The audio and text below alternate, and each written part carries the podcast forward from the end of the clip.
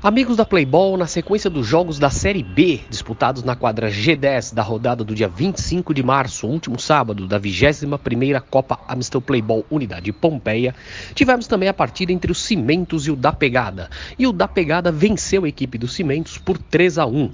Vitória justa do da Pegada, que jogou melhor, não que o Cimentos tenha jogado mal, o Cimentos jogou bem também, mas é que o sistema de marcação do da Pegada funcionou, encaixou a marcação e conseguiu aí evitar evitar uma reação do adversário. Dessa maneira, a equipe do, da pegada venceu de maneira uh, justa, podemos dizer assim, por 3 a 1 principalmente com o destaque para o Vitinho, que ajudou muito na transição. Ele não marcou gol, mas ele deu duas assistências e ele foi muito importante na transição aí da defesa para o ataque.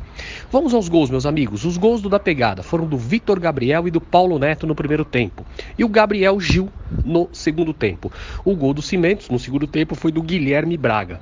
Dessa maneira, meus amigos, os dois, os dois times mantêm aí boas chances de classificação, mesmo Cimentos com a derrota, eles mantêm boas chances aí de classificação para os mata-matas. Dessa maneira, encerramos aqui sobre esta partida que foi da pegada 3, Cimentos 1, 21ª Copa Amstel Playball Unidade Pompeia, Série B.